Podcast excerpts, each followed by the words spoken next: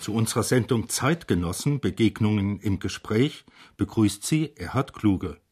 Gesprächspartner ist heute Max von der Grün, der zu den bekanntesten Arbeiterschriftstellern in Deutschland zählt. Unter den zahlreichen Romanen, Erzählungen und Hörspielen, die Max von der Grün seit Anfang der 60er Jahre veröffentlicht hat, sind es vor allen Dingen drei, die zu Bestsellern geworden sind, nämlich der Bergarbeiterroman Irrlicht und Feuer, die Autobiografie Wie war das eigentlich Kindheit und Jugend im Dritten Reich sowie das Kinderbuch Die Vorstadtkrokodile. Seine Werke spielen allesamt im Ruhrgebiet, wohin es den gebürtigen Franken Max von der Grün 1948 auf der Suche nach Arbeit verschlagen hatte. Heute lebt er als freier Schriftsteller in Dortmund. Sabine Damaschke spricht mit Max von der Grün über seine Bücher, über sein Leben als Bergmann und Schriftsteller.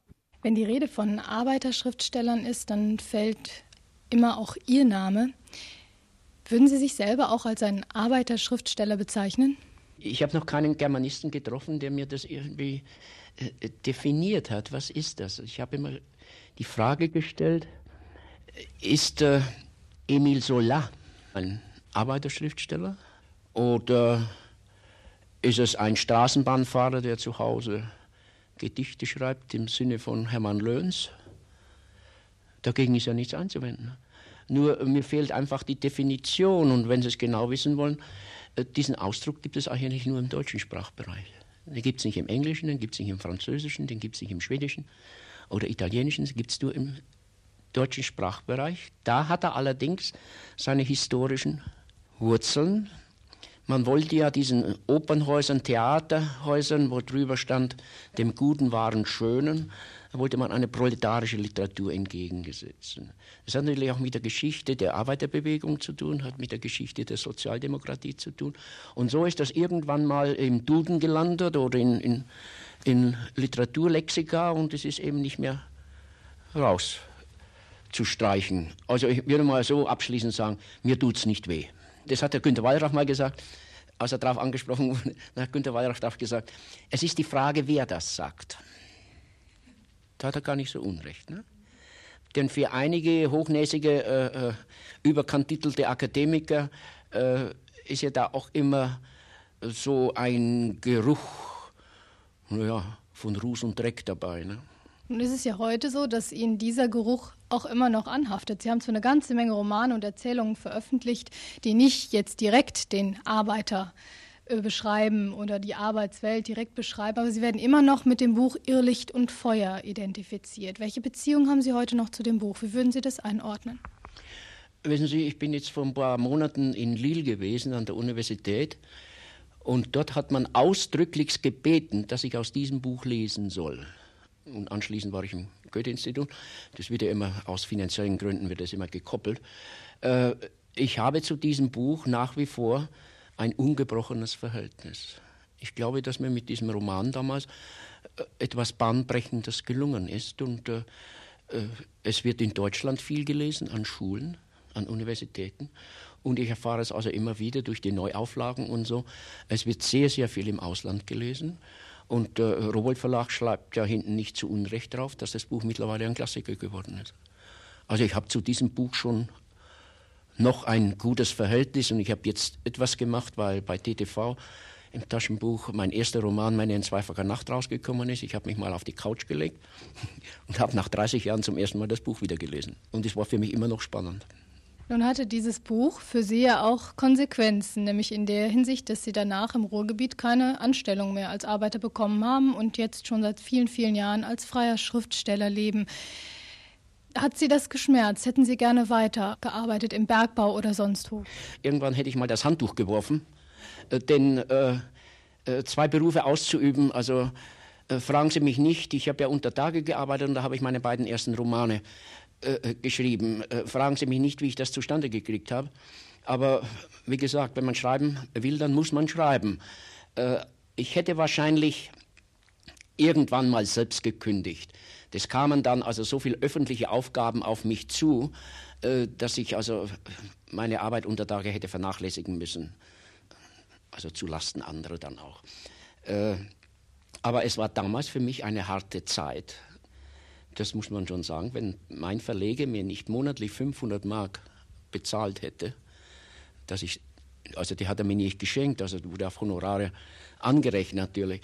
Aber äh, weder mein Verleger noch ich konnten ja ahnen, dass dieses Buch innerhalb von zwei Jahren ein Weltbestseller geworden ist.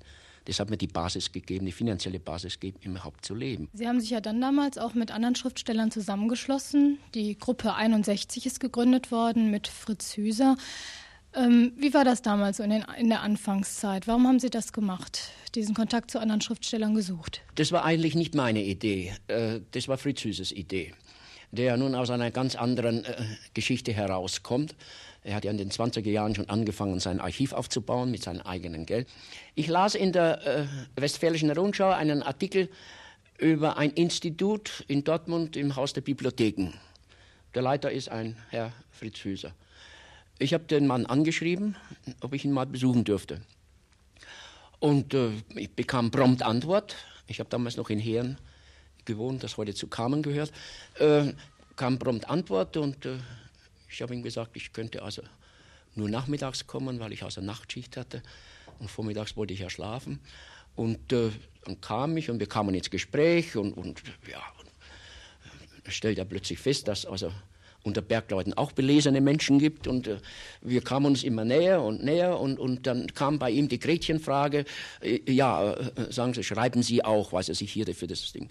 Ich sage, ja, äh, äh, ich habe ein Manuskript abgeschlossen. Äh, ich habe das an acht Verlage geschickt, die haben es alle acht nach und nach wieder zurückgeschickt. Und dann sagt er, kann ich das mal haben? Und ich sage, ja, wenn Sie wollen, also gut. Äh, damals hat man ja noch mit Durchschlägen geschrieben, was also das Kopieren noch gar nicht gegeben hat in dem Sinne. Äh, und habe es Ihnen also geschickt und ich höre also, na, ich würde mal sagen, so acht Wochen hörte ich gar nichts mehr. Und ich denke, der alte Schlingel, der hat das also irgendwo äh, weggelegt und nicht mehr gefunden oder so, weil er also eine furchtbare Ordnung gehabt hat in, in seinen Räumen. Ja, und dann klingelt sich, kam, kam also mal äh, von der Mittagsschicht nach Hause und auf einmal klingelt es an der Haustüre und da steht ein langer Lulatsch vor mir. Und ich sage, ja, bitteschön, ja, darf ich mal reinkommen? Mein Name ist Friedhelm Bauklo. Äh, das wird Ihnen nichts sagen. Äh, aber Herr Fritz Hüser hat mir Ihr Manuskript gegeben zum Lesen. Ich sage, kommen Sie rein. Und er legt das Manuskript dahin und sagt, ja, also wir machen das Buch. Ja, das ist also, wenn einer zu Ihnen kommt und sagt, dass ich habe drei Millionen im Lotto gewonnen. Ne? So ungefähr ist das. Ne? Und das war der Ausgangspunkt. Und da haben wir mal zusammengesessen, Hüser, Bauglo und ich. Und da haben wir gesagt, es muss doch noch mehr Menschen geben in diesem Lande, die sich mit dem Thema Arbeit im weitesten Sinne, was man darunter versteht, beschäftigen. Und dann kam ein Mann zu, der hieß Walter Köpping, der war der Bildungssekretär der IG Bergbau in Bochum. Und der hat dann auch seine Finger ausgestreckt und siehe da, plötzlich schossen die wie Pilze aus dem Boden. Und dann ist eben mal die erste Zusammenkunft gemacht worden, die wir ja immer, immer Samstag, Sonntag machen mussten, weil die Leute ja alle in Arbeit standen. Ne? Die Namensgebung Gruppe 61, kein Mensch von uns hat also die, den Namen gegeben. Es war ein Journalist von der Süddeutschen Zeitung da, auf einer dieser ersten öffentlichen Tagungen. Ja, und am Montag lesen wir also in der Süddeutschen Zeitung, es hat sich da eine literarische Gruppe gebildet in Dortmund, die nennt sich Gruppe 61. Als Gegenstück zur Gruppe 47, was ein totaler Quatsch war. Aber ja, dann hat der Hüser gesagt, ja, wenn es schon mal in der Süddeutschen steht, sagt er, dann revidieren wir es nicht mehr, dann lassen wir stehen. Sie erwähnten gerade Walter Köpping und der hat ja nun eine ganz andere Auffassung gehabt von der Arbeiterliteratur, als sie in ihren Büchern zu finden ist. Er hat ihnen vorgeworfen, die Arbeiter, die sie darstellen, die seien ungebildet, die seien völlig unfrei und niemals in der Lage, sich selber eben auch zu befreien und eine andere Zukunft zu finden. Also einfach insgesamt ein pessimistischer Grundton. Wie haben Sie damals diesen Vorwurf aufgefasst? Damals, als es um die Prozesse ging zu Irrlicht und Feuer, äh, da habe ich natürlich gedacht, die Gewerkschaft ist mein Verbündeter. Und äh, Walter Köpping hat immer so im Geiste mir auf die Schulter geklopft und hat gesagt, also Max, wir werden dich nicht im Regen stehen lassen, sonst dergleichen. Und er immer gesagt, Walter, Moment einmal, äh, du kennst ja das Buch noch nicht.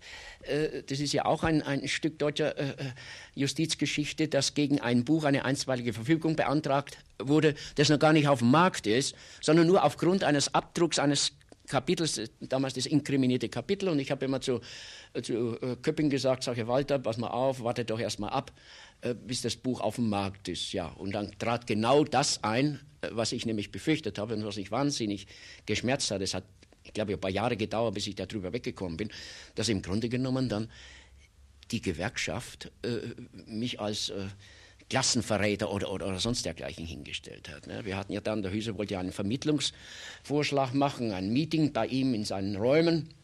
Äh, da äh, war der Walter Köpping, ich, Hüser, der Professor Kotschik, der später dann also ans Institut für äh, Journalistik ging. Und äh, damals der Chef der IG Bergbau, der Walter Arendt, der dann später Minister unter, unter Brandminister wurde. Ja, und da hat der Walter Arendt, das leugnet er heute noch ab, und da hat er das Buch da in der Hand gehabt und hat es auf den Tisch geschmissen und hat gesagt, der Schinken gehört weiter nichts als verbrannt. Welches Verhältnis haben Sie denn heute zu den Gewerkschaften? Ist das immer noch gebrochen aufgrund dieser Erfahrung von damals? Naja, ich hatte dann schon wieder eine große Auseinandersetzung mit meinem Roman Stellenweise Glatteis. Da ist ja nicht nur die Gewerkschaft IG Chemie, sondern also auch die Bank für Gemeinwirtschaft mit auf die Barrikaden gegangen. Äh, der Böll hat mir damals äh, äh, den Rücken gestärkt. Da hatte ich allerdings wieder ein schön, schönes Jahr erwischt. Das war nämlich auch das Jahr, wo der Schriftstellerverband geschlossen in die IG Druck und Papier eingetreten ist. Dann hat der Böll gesagt, sagte, Moment mal, diese ganzen Bosse da von der Gewerkschaft, die haben immer wieder von der Geistesfreiheit gesprochen, der Freiheit des Wortes. Sagt er so, jetzt wollen wir mal sehen, wie dies mit der Freiheit des Wortes aussieht. Hm? Und äh, das war damals ziemlich haarig und äh, der damalige Chef der IG Chemie in Hannover, der hat also im Fernsehen ein Interview gegeben, das hat mich also, ich, ich, ich habe es nur noch klein im Kopf, also das, äh, es genügt schon, also wenn CDU und CSU-Politiker gegen die Gewerkschaften polemisieren, dann muss es nicht noch ein Angehöriger einer Gewerkschaft oder einer SPD-Partei äh, äh, auch noch tun. Ja, die haben das Buch völlig missverstanden. Sie haben der DDR und der DDR-Literatur immer vorgeworfen, äh, dass sie also linientreu ist oder sonst etwas. Aber unsere Gewerkschaften wollten doch das auch. Sie wollten doch nicht, dass der Mensch so dargestellt wird in seiner Kreatürlichkeit, sondern mit einer Fackel in der Hand marschiert. Brüder zur Freiheit zur Sonne, so, so ungefähr. Ja, also dieses, dieses, äh, oh, oh, ja, also ich reg mich schon wieder auf. Die Gruppe 61 hat ja nicht allzu lange bestanden. Woran ist denn das äh, Konzept gescheitert, beziehungsweise warum sind Sie nachher so auseinandergegangen? Ein äh, englischer Journalist hat den Bertolt Brecht, den, wie er in Prag in der Emigration war, gefragt. Dort hatte sich ein Bertolt Brecht-Kreis gegründet. Und der erste, der den Kreis verlassen hat, ist Bertolt Brecht gewesen.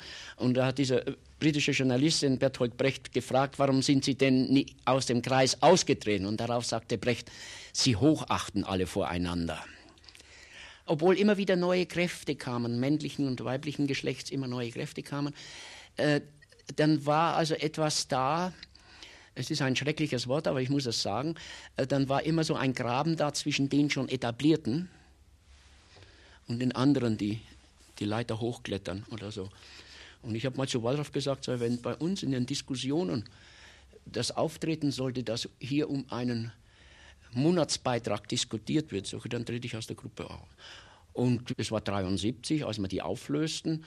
Es hat auch keinem Menschen wehgetan. Nur zwei Jahre später habe ich eine Lesereise durch die Schweiz gehabt. Dann kam ein, kam ein junger Autor und er sagte, ja, äh, warum existiert denn die Gruppe 61 nicht mehr? Ach, sage ich, weine ihr eigentlich nicht nach. Darauf sagt er, aber ich. Ich sage, warum das denn? Er sagte, das war eine Anlaufstation. Wir junge Autoren, wir konnten uns vertrauensvoll dorthin wenden. Da saß ein Mann da, Fritz Höser, der war wie ein Vater aller äh, Sohn. Aber diese Anlaufstelle gibt es nicht mehr. Und da bin ich doch sehr nachdenklich geworden, muss ich sagen. Ne? Also wir, die wir von Anfang an mitgemacht haben, äh, wissen Sie, wir hatten eigentlich so ein Gefühl der Befreiung. Jetzt sind wir eine Lastlose, haben wir keine Verpflichtungen mehr, sonst dergleichen haben dabei aber nicht an jene gedacht, die angefangen haben zu schreiben und irgendwo verlassen draußen im Lande sitzen und die vielleicht unbewusst wissen, wenn sie ein Manuskript an einen Verlag schicken, dass es gar nicht gelesen wird, weil die Lektoren gar keine Zeit dafür haben. Ne? Wie sind Sie denn überhaupt als damals als Bergmann unter Tage zur Schriftstellerei gekommen? War das immer ein Traum von Ihnen, Schriftsteller zu werden? Nein. Ich bin viel an Schulen, weil viele Bücher von mir an Schulen gelesen werden. Unterstufe, Oberstufe. Und dann fragen mich Schüler immer, wie sind Sie denn zum Schreiben gekommen? Und dann sage ich immer, warum stellt ihr eigentlich die zweite Frage vor der ersten? Dann sagen sie, ja, was wäre denn die erste Frage? Er sagt, frag mal, bin ich zum Lesen gekommen? Man kann nicht schreiben, wenn man nicht gelesen hat. Und ich bin immer ein Bücherwurm gewesen. Immer ein Bücherwurm und im Dritten Reich aufgewachsen. Sie können sich vorstellen, was man da zu lesen gekriegt hat. Das waren also die Klassiker und, und so, mit denen man ja auch noch nicht gut umgehen konnte in dem Alter. Naja, und dann hatte ich einen Deutschlehrer, der mir natürlich so nach und nach verbotene Literatur gegeben hat. Und von da an äh, schärfte sich bei mir das schon etwas. Aber die eigentlich richtige Zeit, wo ich ganz intensiv gelesen habe, wo ich wirklich die Weltliteratur gelesen habe, das waren die drei Jahre, die ich in Amerika als Kriegsgefangener gewesen bin. Man kam ja an jedes Buch ran. Man hat praktisch genommen in den Austausch in den Lagern jedes Buch bekommen, das man haben wollte. Es hat immer drei Wochen gedauert oder was. Aber ich habe nie wieder, auch in der Zeit, wo ich Bergmann war, nie wieder so intensiv gelesen. Und dann habe ich ja eines gemacht. Ich habe in Amerika drüben in drei Jahren intensiv Tagebuch geführt. Das heißt, ich reflektiert über Bücher, über Erlebnisse und sonst dergleichen. Und ich war ja der letzte Transport, der von Amerika rüberkam. Und da gab es also einen, einen Erlass bei der, von der Armee, also dass kein äh, deutscher Kriegsgefangener äh, handgeschriebenes also mit nach Deutschland bringen darf. Und dann habe ich also da in ein paar Stunden einen ganzen Seesack äh, Papier verbrannt. Das hat mir damals nicht wehgetan äh, weil ich mir gesagt habe, den Seesack, den kann ich also mit Konserven füllen oder sonst was. Man wusste ja, dass in Deutschland Not war. Füllen. Aber wissen Sie, später hinein, also bis man dann sich gefunden hat und dass man dann also älter geworden ist und, und so, da habe ich mich doch oft gefragt, mit was hat man sich damals rumgeschlagen? Es ist ja ein Entwicklungsprozess mit gewesen. Tagebuch schreiben, wenn ich immer, sage ist immer eine Vorstufe zum Gestalten. Haben Sie denn Anregungen zum Lesen auch in Ihrer Familie bekommen? Ihr Vater war eben Bibelforscher und ich nehme an, dass die Bibel sehr stark gelesen wurde. Also von daher gab es schon auch einen Bezug zum Lesen, zur Literatur. Wissen Sie, das ist das Einzige, was ich von meinem Vater geerbt habe, diese, diese Lutherbibel aus dem Jahre 1760. Ich glaube, Sie sind heute nicht mehr fähig, das zu lesen, den Druck und, und das alles. Ja. Äh, also gut, ich bin damit groß geworden.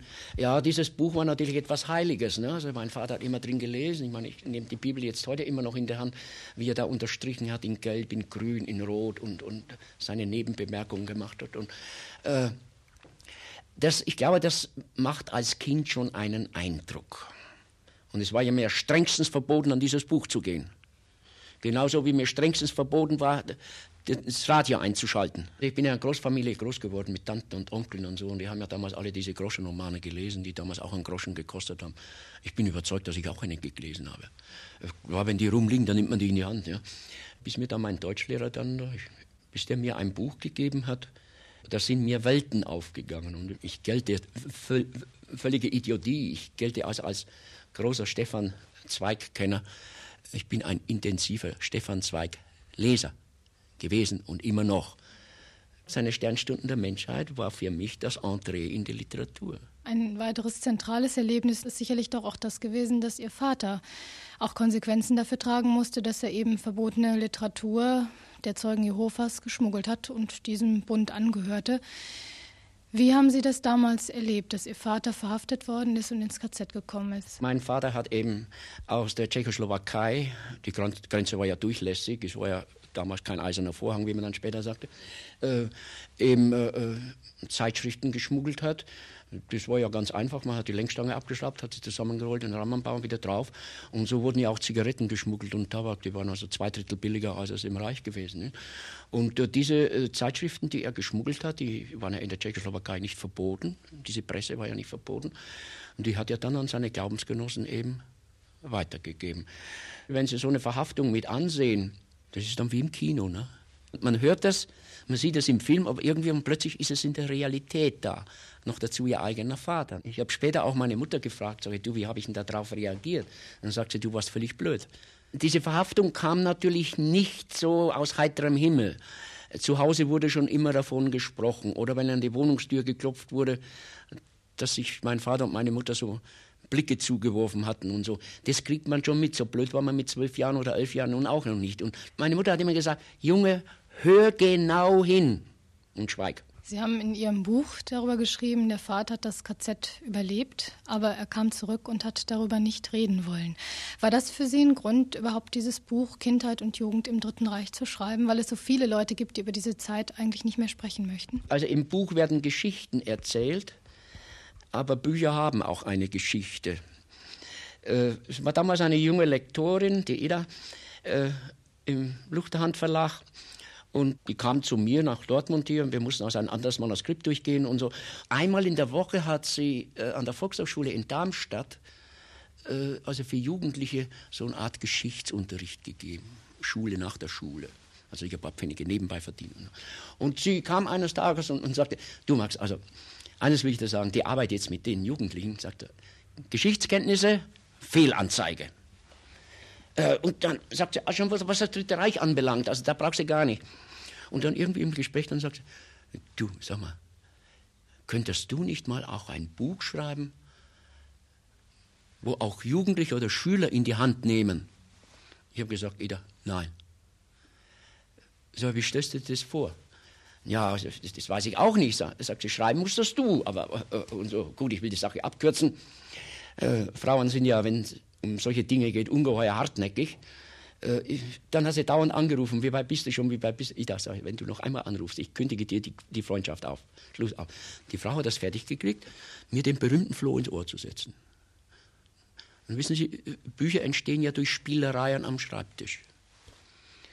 Bis dahin, ich hatte eine gewisse Vorstellung. Aber bis ich die endgültige Form gefunden habe, von 26 bis 45, das hat lange gedauert. Sie sind ja nach dem Krieg und der Gefangenschaft in den USA ins Ruhrgebiet gekommen, weil Sie Arbeit gesucht haben. Warum haben Sie sich auch mit der Ausbildung, die Sie ja nun vorher hatten, ausgerechnet für die schwere Arbeit als Bergmann entschieden? Es war erst einmal, als ich zurückkam, 48, konnte ich bei Rosendahl nicht mehr anfangen. Die haben ja nur mit 10 Prozent Kapazität. Ähm, mein damaliger äh, Prokurist er ist mittlerweile ein alter Mann gewesen, er hat gesagt zu mir, er hat immer schützende Hand über mich gehalten. Der sagt, Junge, seh dich um. Und, und, dann war ich mit dem Fahrrad in Marktredwitz und dann bin ich nach Mitterdeich zurückgefahren. Und auf dem halben Weg, äh, äh, also außerhalb von Marktredwitz, da lese ich Baugeschäft, Hoch- und Tiefbau. Ich angehalten, rein ins Büro gegangen und gesagt, Leute, braucht ihr Arbeiter? Ja, äh, ja, was sind Sie denn? Ich, ich kann alles. Äh, naja, dann habe ich, damals hieß es so Umschulungsvertrag. Ne? Das, dann, ja, dann habe ich zwei Jahre Maurer gelernt, dann ging die Firma pleite. Das ist dieselbe Situation wie mit der ehemaligen DDR. Die Leute nehmen Kredite auf, weil sie denken, wenn sie ein cruises Geschäft machen. Ja, und dann kam die Rezession. Dann war ich vier Monate arbeitslos. Gut, ich habe in den vier Monaten gelesen, geschrieben und, und, und sonst was. Ähm, aber immer abends dann, wenn die Mutter den Tisch gedeckt hat, das war mir doch ein bisschen mulmig. Ja, und, und, und ja vier Monate habe ich das ausgehalten. Wir hatten damals in Oberfranken 35 Prozent Arbeitslose. Ne? Und die auf den äh, Arbeitsämtern wollten natürlich auch ihre jungen Leute nicht weglassen, weil sie sich sagten, es müssen ja auch mal wieder bessere Zeiten kommen. Und äh, das Schulgebiet war einfach eine Alternative für mich. Äh, und äh, was die schwere Arbeit anbelangt, wissen Sie, ich habe mich vor der Arbeit nie gedrückt. Ich habe auch zu Hause, äh, wir hatten einen großen Garten, ich musste alles da drin machen, weil mein Vater war ja doch äh, gesundheitlich so angeschlagen, dass er das gar nicht konnte. Äh, und so, meine Mutter und ich, wir haben geackert wie ein Pferd. Ich habe auf dem Bau gearbeitet. Sehen Sie, ich habe die drei Jahre in Amerika drüben praktisch jede Arbeit gemacht, die es überhaupt auf den Farmen zu machen gab. Baumwolle gepflückt, ich habe also Erdnüsse. Es gab praktisch keine Arbeit, die ich da drüben nicht gemacht habe und dann doch in einem Klima, äh, das wir so in Deutschland nicht gewöhnt sind dieses subtropische Klima. Und dann habe ich mir gesagt, also schlimmer als da auf den Farmen kann es unter Tage auch nicht sein. Ja? Und ich muss sagen, ich hatte überhaupt keine Eingewöhnungsschwierigkeiten unter Tage. Ich hatte äh, Schwierigkeiten, wie jeder hatte, wenn er nach Untertage kommt. Er hat kein Zeitgefühl mehr und er hat kein Orientierungsgefühl mehr, wo ist Osten, wo ist Westen oder sonst dergleichen. Aber das lernt man dann. Ja. Und oh nein, ich hatte überhaupt keine Schwierigkeiten. Ich habe gesagt, ja, arbeiten muss man, um Geld zu verdienen. Nur, Wissen Sie, ich bin ins Ruhrgebiet gegangen, wie später die Gastarbeiter auch. Gehen wir mal nach Deutschland, machen mal drei, vier oder fünf Jahre gutes Geld, dann gehen wir wieder zurück. Das war mein Wunsch auch. Ich bleibe mal vier Jahre hier im Ruhrgebiet und mache Geld, ich spare das schön an und dann gehe ich wieder nach meinen schönen lieben Franken zurück. Ja. Und jetzt bin ich 43 Jahre hier.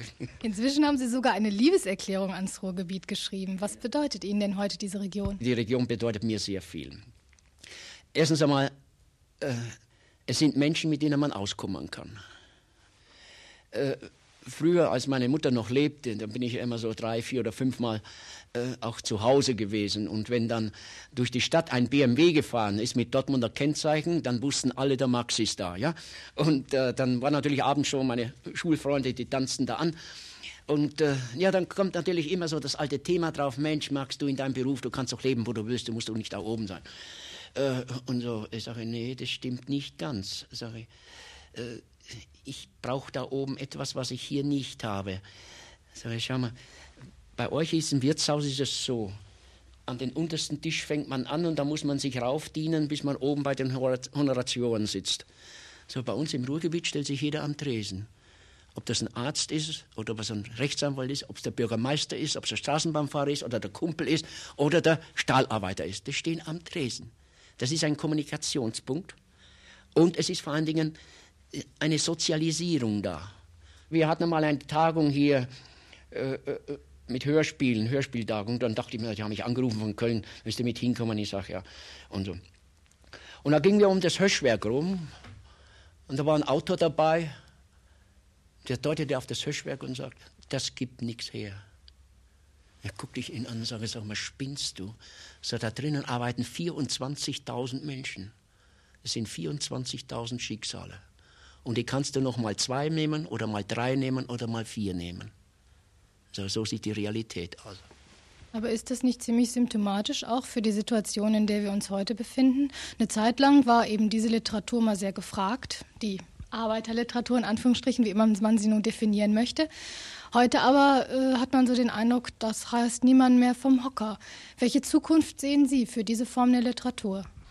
Ich bin zwar von Haus aus immer Optimist, aber das, was Sie angesprochen haben, da haben Sie nicht so unrecht. Diese Literatur, das haben noch keine Arbeiter gelesen, das haben Studenten und Professoren gelesen. Ich kann es also nur von Dortmund und, und, und Bochum, weil ich mit den Universitäten äh, viel zu tun habe, womit dann auch Professoren dann sagen, also brauchen Sie nur in die Regale zu gehen, hier in der Unibibliothek. Äh, diese Bücher, diese Romane werden seit Jahren gar nicht mehr angefasst. Ne? Also, wobei man also eines äh, auch äh, äh noch äh, mit einbeziehen sollte, äh, die Literatur der letzten Jahre ist natürlich auch, ja, ich versuche jetzt einen, vorsichtig, einen vorsichtigen Ausdruck zu gebrauchen, ist natürlich auch etwas in die Bedeutungslosigkeit abgedrängt worden. Das hat mit politischen Entwicklungen zu tun. Das hat damit zu tun, es gibt keine DDR mehr. Es, man hat also keine keine Frontsituationen mehr. Äh, äh, der Sozialismus ist auf der Strecke geblieben. Aber ich habe den Eindruck, dass das Pendel wieder zurückschlägt. Das war Sabine Damaschke im Gespräch mit Max von der Grün.